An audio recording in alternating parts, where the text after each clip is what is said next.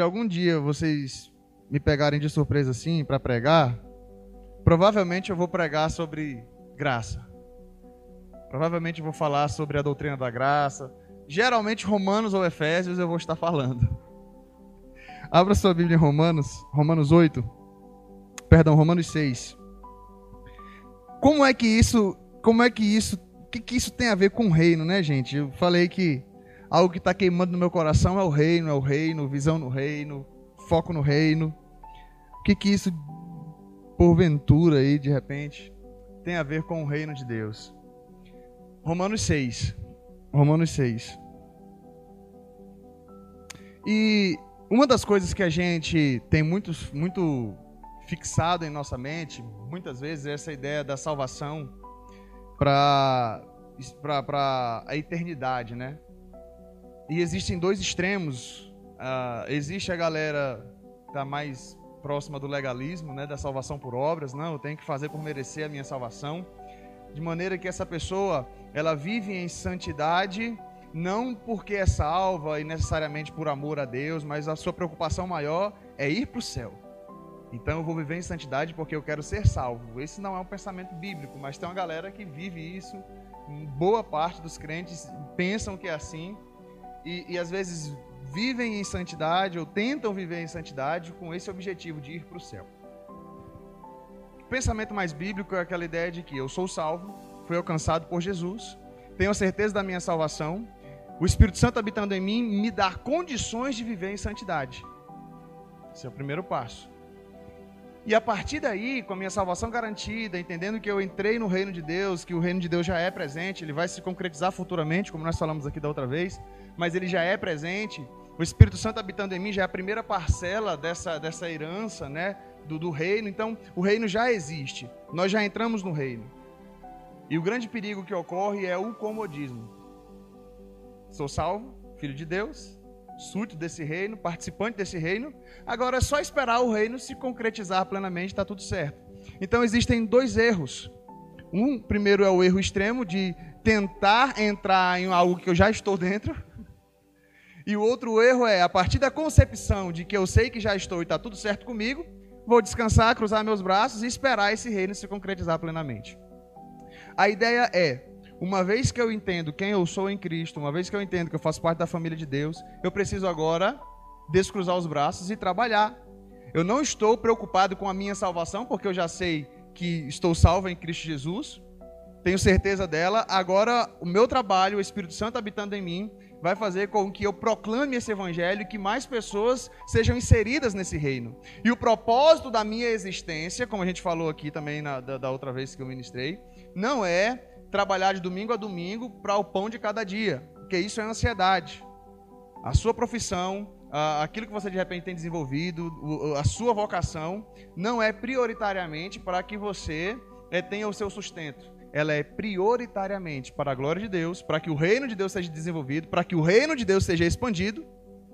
Como consequência, Deus permite que a sua vocação também funcione para o seu sustento, para a sua provisão, mas isso é, é, dádiva de Deus, é provisão de Deus. Busquem, pois, o reino de Deus em primeiro lugar, e essas coisas, que coisas? O comer, beber e vestir, vos serão acrescentadas.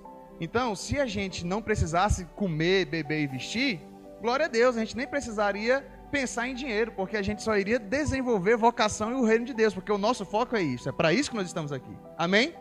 Mas a gente precisa comer, beber e vestir. Então, a nossa vocação, o nosso trabalho também é uma forma que Deus permitiu, estipulou para que a gente granjeie o pão de cada dia, mas na dependência dele. Por isso que na oração do Pai Nosso, até isso nós dependemos dele quando você diz assim: "O pão nosso de cada dia nos dai". Então não é mérito meu. Não é, não são os meus esforços, não é eu correndo atrás e tal. Não, é Deus que nos dá. E é ele que nos dá graça, fôlego de vida para trabalhar, prioritariamente, a gente não pode esquecer isso, cara. Prioritariamente, a sua vocação, o trabalho que você desenvolve tem que ser para o reino de Deus. Então, quando você recebe uma proposta financeira, quando você pensa em alguma questão, você não tem que pensar como a, a, a, galera desse reino, desse mundo pensa. Você tem que pensar como um cidadão do reino do céu. E como é que um cidadão do reino do céu pensa quando ele recebe uma proposta de emprego? Prioritariamente, como isso aqui vai glorificar a Deus? Em segundo lugar, vai me ajudar no meu sustento, vai, vai, vai, é algo rentável, é algo que me ajuda, mas essa não é a prioridade. A prioridade é como isso glorifica a Deus. Amém? Então, a partir dessa concepção, dessa compreensão que nós somos súditos do reino, que nós somos filhos de Deus, é, é, muitas pessoas entram naquela, naquela, naquela ideia de que, ah, já que eu sou salvo, tenho certeza da minha salvação, sou salvo pela graça, tudo certo, justificado em Jesus, eu posso pecar? Posso pecar, uma vez que a salvação não é por obras, a salvação é pela graça? Uma vez que eu já faço parte desse reino, estou de boa, sou filho de Deus. Salvação garantida em Jesus, ele morreu na cruz por mim, então, salvação não é por obras, então eu posso pecar, que eu não perco a minha salvação. Olha que bacana, né? Vamos viver na gandaia, tá tudo certo agora. Sou filho de Deus, sou filho de Deus meio rebelde, mas eu sou filho de Deus. Essa galera que fica na igreja, esse negócio, isso é legalismo, velho. Isso é legalismo, isso aí a Bíblia diz que a salvação é pela graça, já estamos salvos. Então, como conciliar esses dois pensamentos? Tem muitos pastores que às vezes eles preferem nessa, nessa ideia de ir nessa ideia de que não, pague o preço pela sua salvação, eu estou pagando o preço pela minha salvação e tal.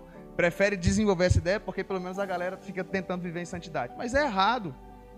Porque uns, os méritos acabam sendo nossos. Então, como organizar essas ideias aí? Paulo estava preocupado com isso. Paulo estava preocupado com essa questão, porque Romanos é, ele vai falar sobre a justificação pela fé. Todo o objetivo de Paulo, quando ele escreve Romanos, é falar sobre o fato de sermos justificados. O que é ser justificado? É ser declarado justo por Deus por meio da fé, não por meio das obras. Então Deus olha para cada um de nós e fala justo. Ah, porque a gente pratica obras de justiça? Não. Que Jesus morreu na cruz por nós. E a partir do momento que nós cremos nele, o Espírito Santo passa a morar em nós, e então nós somos justificados, declarados justos por Deus. E é a partir daí que a gente tem então condições de viver as boas obras. Então Paulo está preocupado com essa com uma possível distorção desse pensamento. Ele termina o capítulo 5 falando sobre Adão e Jesus, né? É, assim como pelo pecado de um só homem veio a morte sobre toda a humanidade, assim também por o ato de justiça de um só homem veio a vida, veio a justificação, veio a justiça. E aí por isso que Paulo vai finalizar o capítulo 5 no versículo no versículo 20, a lei veio para que aumentasse a ofensa, mas onde aumentou o pecado, aumentou muito mais ainda a graça. Olha que versão legal, eu gostei dessa versão da, da é a nova Almeida, né? Mas é, para os mais antigos aí, onde abundou o pecado, superabundou a graça. Beleza? Aí Paulo, aí Paulo já, Paulo é antenado. Paulo é, ele fala, quer ver, a galera já vai pensar assim. Então quer dizer que onde abundou o pecado, superabundou a graça. Então quer dizer que quanto mais eu pecar, e Deus vai ser glorificado. Porque quanto mais Deus é gracioso, quanto mais graça ele derrama, mais Deus é glorificado. Então, onde abundou o pecado, superabundou a. É exatamente isso que Paulo está pensando. Alguém pensar essas ideias meia, do... meia troncha, lógicas, mas troncha. Capítulo 6, versículo 1. Que diremos então? Continuaremos no pecado para que a graça aumente ainda mais? De modo nenhum. Como viveremos ainda no pecado, nós que já morremos para ele? Não é ainda o que eu quero pregar. Aqui, nessa primeira parte, até o versículo 14, Paulo vai falar sobre o batismo. Ele vai dizer: não é isso o batismo? O que significa o batismo? Que nós morremos com Cristo e ressuscitamos com Ele para uma nova vida. Então, não faz sentido, uma vez que eu sou salvo, uma vez que o Espírito Santo passa a morar dentro de mim, pela graça, não é pelo meu mérito, é pelo mérito de Deus, mas não faz sentido eu viver no pecado, uma vez que a minha natureza foi mudada. Não faz mais sentido eu, eu, eu, eu ter prazer no pecado, uma vez que o batismo, que é aquela confissão pública, eu demonstrei e disse para as pessoas: olha, o Natan velho já morreu, agora nasceu uma nova criatura, nasceu uma nova pessoa para Deus. Então não faz sentido eu continuar vivendo no pecado. Então esse é o primeiro ponto. Mas eu quero entrar numa outra figura que Paulo vai começar a utilizar a partir do versículo 15 até o versículo 23, falando sobre escravidão. E é interessante que a Bíblia usa algumas figuras para nós, né? E embora Jesus deixe, deixe muito claro lá no, nos evangelhos que a nossa relação com Deus é uma relação de filiação, né? pai e filho, somos filhos de Deus. É, tanto é que quando ele apresenta a parábola lá do filho pródigo, o filho mais velho, ele diz assim: Há tanto tempo eu te sirvo como escravo e você nunca me deu um cabrito. O que, que Jesus está tentando evidenciar ali? É, é, que aquele filho ele, ele, não se, ele não se comportava como filho, ele se comportava como um servo, como um escravo. Então, esse é um ponto. Esse é um ponto. Nós somos filhos. Mas Paulo vai utilizar uma linguagem do mercado de escravos. Não que seja errado isso. Paulo vai dizer várias vezes: eu sou servo, né? o servo de Cristo, doulos no grego. E isso está relacionado realmente à escravidão. Fui um escravo, escravo comprado, comprado por Deus. Embora a Bíblia não, não tenha essa perspectiva de fazer essa ligação, não é o objetivo de Paulo de fazer algo crescente, eu costumo fazer isso. Que é o quê? Imagine na guerra é, é, estávamos em guerra contra Deus, porque é isso, quando nós pecamos, quando a Bíblia diz que nós temos, esse capítulo 5 de Romanos, ó. Justificado, pois, mediante a fé, temos paz com Deus, que é diferente da paz de Deus. Paz de Deus é realmente a paz de espírito. Paz com Deus quer dizer é, é, fim de guerra.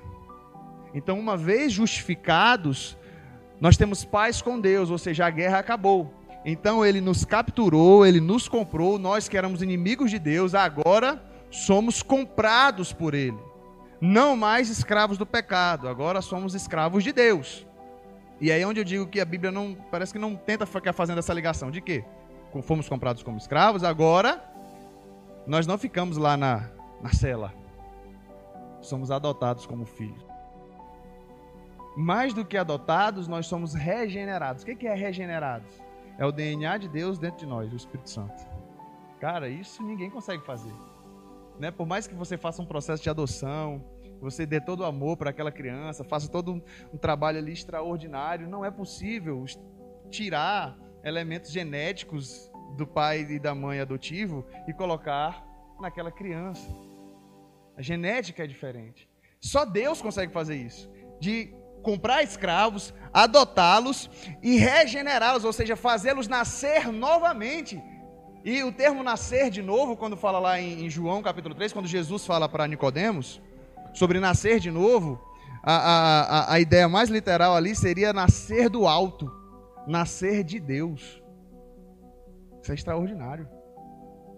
Isso é extraordinário. Olha o que Deus faz. Como é que uma pessoa que passa por todo esse processo consegue viver no pecado? Como é que uma pessoa que passa por todo esse processo, ela vai dizer: Não, agora eu posso viver no pecado porque a salvação é pela graça? Só tem uma resposta.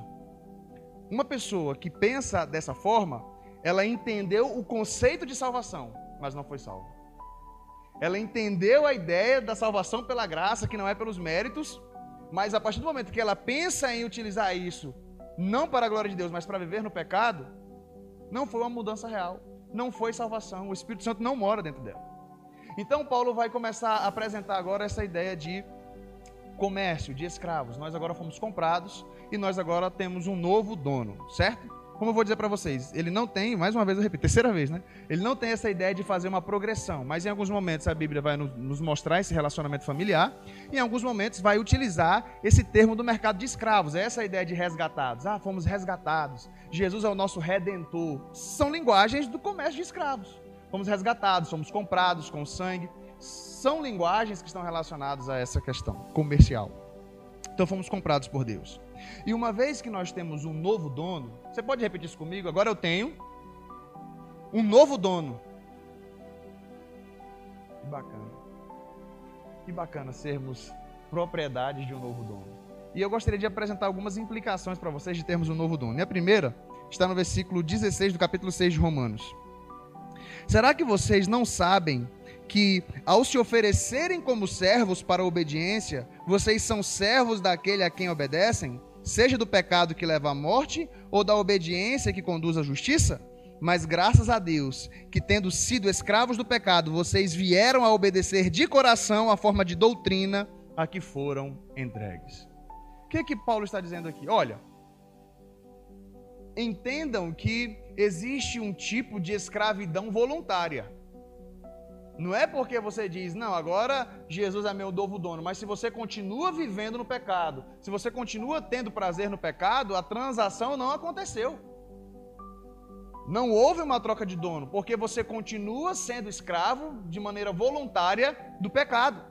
Você continua servindo e satisfazendo ao seu antigo dono, o pecado. Então, por mais que hipoteticamente, ou talvez só na sua mente, você tenha trocado de dono, na prática você ainda serve ao antigo dono. Então é isso que Paulo está dizendo. Existe um tipo de escravidão voluntária. Naquela época existia isso. Né? Pessoas que entregavam, às vezes não tinha, como, não tinha condições, não tinha bens, não tinha nada para sobreviver sem o seu dono. Ou às vezes uma pessoa ela, ela era endividada, aquele negócio todo, ela se entregava como escravo. Entre os judeus havia esse tipo de escravidão. Porque Deus, justo do jeito que é, gente, Deus é maravilhoso. Né? Ele estabeleceu as leis e as regras, ninguém poderia ser escravo a vida toda. Né? Existiam os períodos, existiam os anos e tal. E, e, poderia ocorrer um tipo de escravidão voluntária. Quando isso acontecesse, de repente ele já poderia sair de alforria, mas ele gostaria de continuar com o seu dono, com a família que foi formada ali ele fazia um compromisso, né, e furava-se a orelha, por isso aquele termo servo ou escravo de orelhas furadas, ou seja, eu faço isso de maneira voluntária, eu quero ser seu servo, eu quero continuar como escravo seu por toda a vida. Então existia naquela época esse tipo de escravidão. Então o que Paulo está fazendo a alusão é: nós não podemos continuar vivendo no pecado uma vez que fomos alcançados por Deus, uma vez que fomos justificados pela fé, uma vez que somos súditos desse reino, uma vez que pertencemos à família de Deus, uma vez que o Espírito Santo passa a morar dentro de nós e adquirimos esse novo dono, Jesus é o nosso novo dono, não tem como, não, não há condições de vivermos tendo prazer, de vivermos sob o domínio do nosso antigo dono. Isso faz muito sentido. Quando alguém falar para você esse negócio da salvação pela graça, pela fé, é muito estranho, é muito esquisito, porque a gente vai poder viver no pecado, então você já começa a ter algumas respostas. Então você já começa a fazer, não, não é bem assim não. Essa ideia de a, a salvação pela graça é pela graça, somos alcançados por Deus pela graça, mas isso significa que nós temos um novo dono. Isso significa que nós temos uma nova conduta. Isso significa que nós temos uma forma de viver, uma nova forma de ver. Isso significa que agora nós temos condições de servir ao nosso novo dono. Porque você não tinha condição antes. Nós não tínhamos condições antes de, de, de viver em santidade. Porque se o Espírito Santo de Deus não habitava em nós, não, não há condição. Por isso que não tem como a salvação ser por obras. Porque o ser humano, sem a habitação do Espírito Santo, ele não consegue. Ele não consegue desenvolver é, é, é, uma vida de santificação. Aí você até pensa, ah, mas tem muita gente ímpia aí que é melhor do que muito crente. Isso é chamado graça comum, que é a graça de Deus que é evidenciada em muitas pessoas. A grande questão é, ela tem essa concepção de que esses pequenos atos de bondade, eles não dão glória a Ele, mas a Deus? Cara, eu vi um, eu não lembro qual foi o ano, esqueci o nome da pessoa também, mas aquilo me marcou um não, não lembro que ano foi, um, um homem um muçulmano que ganhou o prêmio Nobel da Paz porque ele tirou não sei quantas crianças da escravidão. Não sei se foi na Ásia, não me recordo agora. Aí talvez você pense assim, caraca. Esse cara fez mais do que muitos crentes. Ele merece ser salvo. Quantos votariam que ele merece ser salvo? Ele merece ser salvo. Ele não merece ser salvo. Por que, que ele não merece ser salvo? Porque os seus atos de bondade não apagam seus pecados. A única coisa que apaga pecado é o sangue de Cristo derramado na cruz. E ele serve a Jesus, ele crê em Jesus para a sua salvação. Bom, pelo menos o que foi noticiado é que ele é muçulmano e que ele adora a Allah e que ele tem Maomé como seu profeta. No final das contas, ele acredita que os seus atos de bondade o favorecem de certa forma e não dão glória a Deus. O grande perigo é exatamente esse. Quando nós praticamos atos de bondade e no final das contas a gente diz assim: Deus, ó, olha aí, Tá vendo, né? Ó, ajudei a velhinha, a senhorinha, a velhinha, pelo amor de Deus. Ajudei a idosa a atravessar a rua. Tá contando isso aí lá no céu, para minha salvação. Gente, vamos fazer uma diferença de galardão e salvação. Eu falei sobre galardão aqui da outra vez. Galardão é galardão. Estou falando de salvação. É outra coisa. Tem gente que não vai ter galardão nenhum, vai ser salvo como que pelo fogo, coitado. Pela graça de Deus. É só graça mesmo, ele vai ser salvo, não tem galardão. Aí porque você pensa, né? Poxa, tá, mas aquela aquela pessoa que nasceu no evangelho, viveu para Deus, né? Desfrutou de tantas coisas, poxa, o cara vai o ladrão da cruz vai ter o mesmo não, aí é questão de galardão. O ladrão, o ex-ladrão do lado de Jesus na cruz foi salvo. O galardãozinho dele, coitado. Só que é bem pouquinho, né? Foi no, no, no finalzinho, nos acréscimos. Então existe, a Bíblia fala sobre graus de recompensa. Não sabemos o que é o galardão. Ah, não é uma casa bonita, não, isso são questões humanas. O, o, a, o que eu mais achei interessante, não sei se foi o Arne Gruden, um teólogo, falando sobre essa questão do galardão, ele diz que pode ser talvez simplesmente um nível de prazer diante de Deus, um nível de alegria. É porque a gente não consegue, às vezes, a nossa mente materialista vai falar, só isso. Uma mente materialista, né? Você pensa, não, eu quero ter uma casona com 20 quartos, né? Quero ter uns dois Porsches, cinco Ferraris. Isso que é galardão para mim. Isso é mentalidade humana. Talvez o galardão seja simplesmente um nível. Eu fico imaginando o nível de alegria daquele ladrão, dois ladrão lá do lado de Jesus, né? Hoje mesmo estarás comigo no paraíso. Cara, imagina a alegria dele. Agora imagine a nossa alegria que desde jovem já estamos fazendo tanta coisa né, para a glória de Deus, para o reino de Deus, para que o reino expanda, pessoas se convertendo através de nós sendo utilizados como instrumentos. Você imagina, se esse ladrão, se foi isso, né? Se o galardão for o nível de alegria diante de Deus, você já imagina a alegria daquele ladrão. Aí você imagina a sua alegria quando chegar diante de Deus. Mas o fato é que nós não fazemos nada pensando em galardão, a gente faz porque o Espírito Santo mora em nós, pelo que Jesus fez na cruz por nós e porque nós temos um novo dono. E é por isso que a gente não serve ao pecado, por isso que a gente não se rende ao pecado. Segunda resposta que Paulo vai dar está no versículo 19. Falo em termos humanos por causa das limitações de vocês.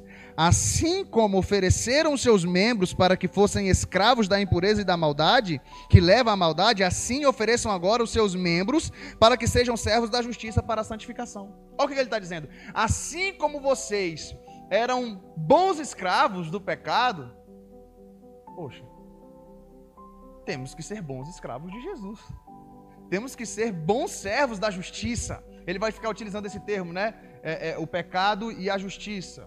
Uma vez que servíamos ao pecado, Paulo não está utilizando necessariamente o diabo. O diabo ele só se aposta da, da, da, Não é que o diabo tinha a nossa. Como se Jesus. Às vezes tem essa ideia equivocada. Jesus morreu na cruz para pagar um sacrifício nosso ao diabo. E aí ele nos resgata do diabo porque ele pagou o sacrifício para o diabo. Isso é heresia da pesada, viu? Isso é heresia. Se algum dia. É heresia. Assim, pode botar chumbo aí. Jesus pagou o sacrifício a Deus. Foi a Deus que nós desobedecemos.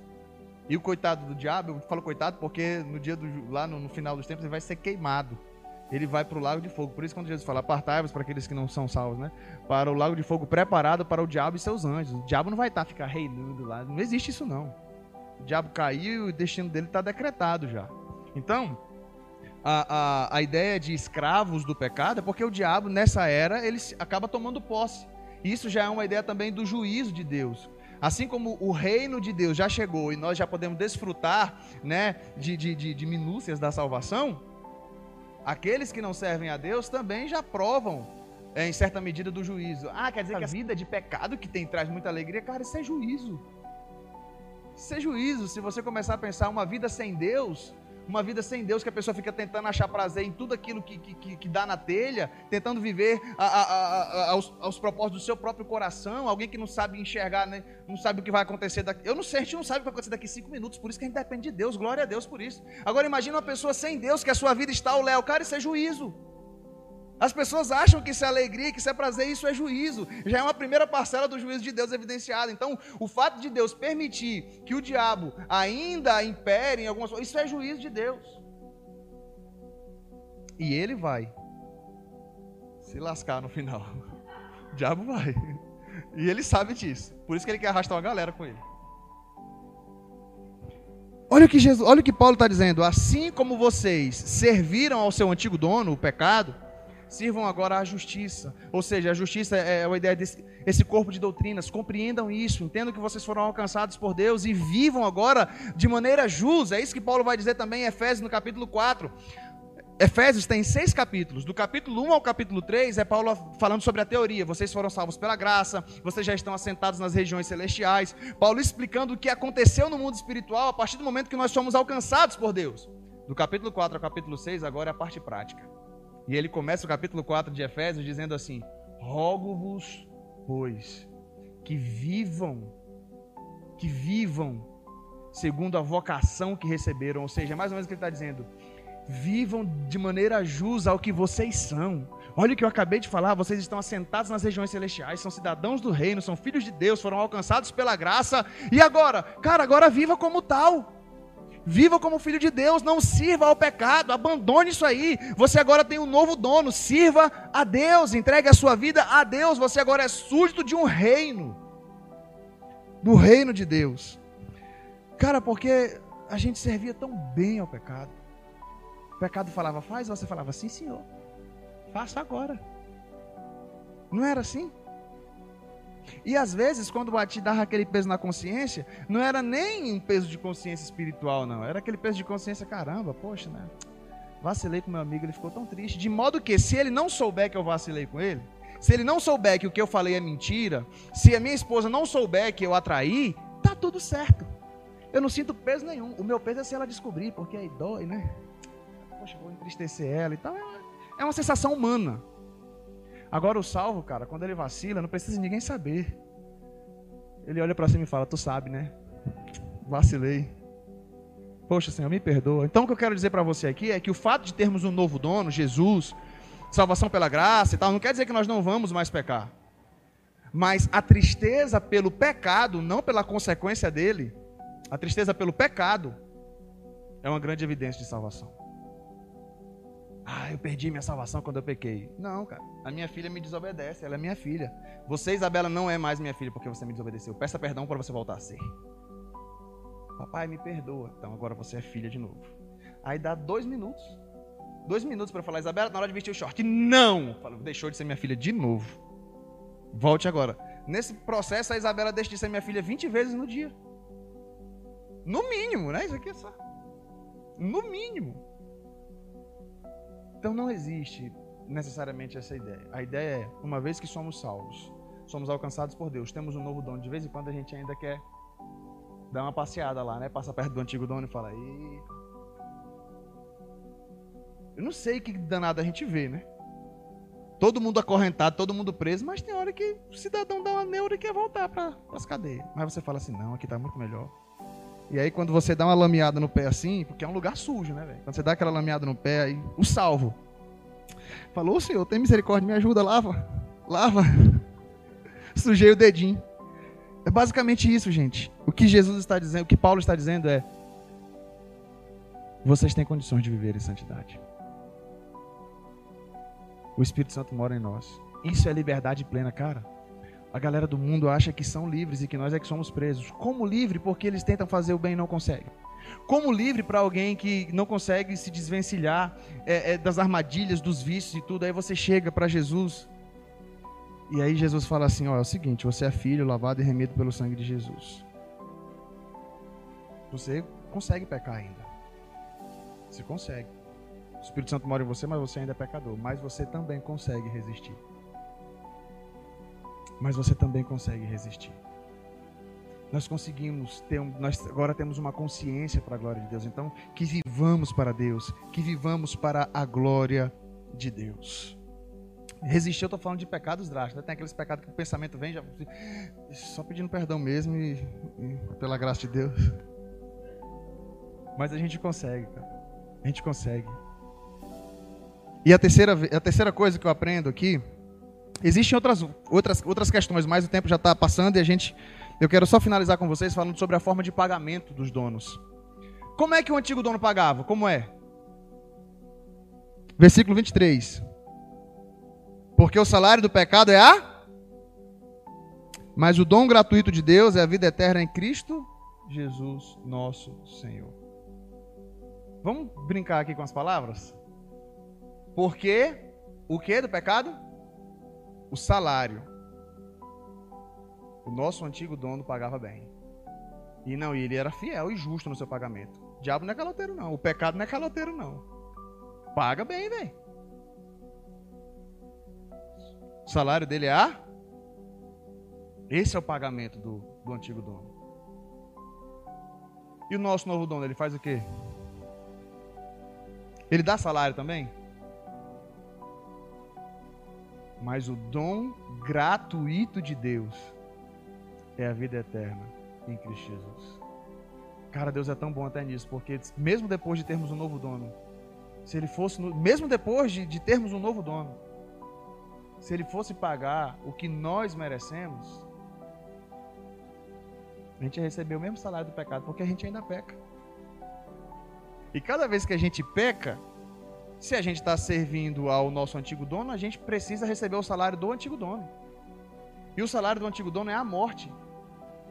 E, cara, e basta um pecado, porque não é assim, ah, não, vamos fazer um volume de pecado para. Né, a morte só vem se você tiver um volume muito grande de pecado. Pensou besteira agora aí? Tá lascado. E o pastor fica falando tá lascado toda hora. Eu não gosto dessa pregação. Tá pecando. Cuidado. Esse negócio, esse negócio aí, esse aqui é regionalismo, viu, gente? Mas assim, reflitam comigo. Quantos pecados Adão cometeu para ser expulso do jardim do Éden? Quantos pecados? Ele violentou Eva? Esquartejou Eva? Cometeu um crime hediondo? Desobedeceu. Comeu do fruto, juntamente com Eva, que não era para ter comido. O que, que isso gerou? Uma tragédia. E nós carregamos a semente desse pecado. Foi um pecado que Adão cometeu para ser expulso da presença de Deus. Sabe o que isso significa, gente? Que todos aqueles que tentam estar diante de Deus pelo mérito próprio não têm condições. A minha filha não tem nem noção ainda, ela já pecou e muito. Isabela está aprendendo ainda o que é pecado e já pecou virado no raio, outro regionalismo. Já pecou muito a Isabela. Cada vez que ela me desobedece é um pecado. Toda vez que ela pensa mal, é o quê? Criança também tem raiva. É. Criança pega a faca e quer jogar em você. É. Dependendo da criança, comete atrocidades.